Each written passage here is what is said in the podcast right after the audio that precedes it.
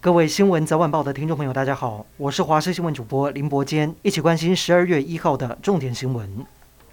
立委高嘉瑜被爆出十一月十一号被林姓男友在饭店里面施暴、限制行动，身上多处受伤，引发哗然。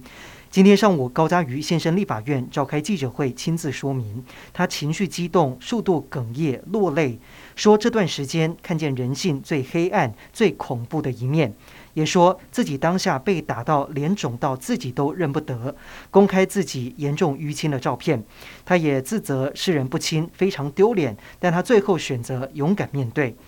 而检方在昨天讯问高嘉瑜之后，立刻指挥板桥分局搜索拘提。今天凌晨，林炳书和女性朋友正准备离开饭店的时候，被警方当场拘提。因为他拒绝夜间侦讯，警方在上午八点半才开始做笔录。在经过近七个小时的侦讯，被依伤害、恐吓、强制以及妨害秘密罪嫌移送地检署复讯。林炳书坚决否认偷拍，强调是高嘉瑜自己传照片给他。今天国内最新疫情，本土维持第二十六天加零，但是境外一入有八例，其中六例都是突破性感染。尤其更让人担心的是，Omicron 变种病毒趁机入侵台湾，接下来就要展开春节七加七的检疫方案，会不会因此跟着调整加严？对此，陈时中强调，政策要在有秩序下进行，目前不会取消，但会随时滚动调整。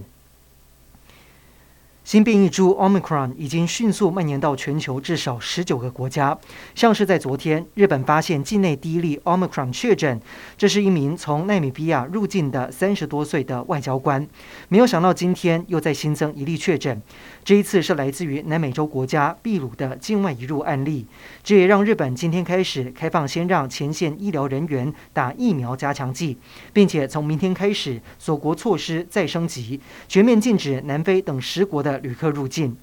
至于南韩，今天是新增五千多例确诊，创下单日确诊新高，还发现四例疑似 Omicron 的确诊案例，令人担心。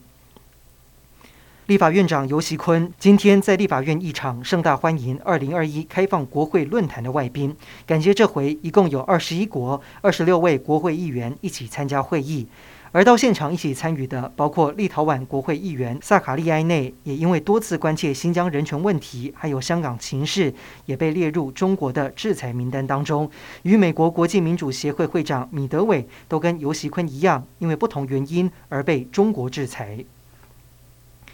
台铁又出包，在今天上午八点五十二分，二零七次泰鲁格号行经宜兰大里和福隆站间，突然被边坡工地断裂的钢轨桩砸中车头，玻璃碎裂，幸好没有人员受伤。但是原本应该净空的轨道，为何会出现断裂的钢轨桩？加上台铁过去三个月内已经九次出包，交通部长王国材不久前才说出重话：再有人为疏失就要惩处换人。因此今天上午发生事故之后，王国材震怒，通批这是重大疏失，也立刻下令撤换公务处长和段长。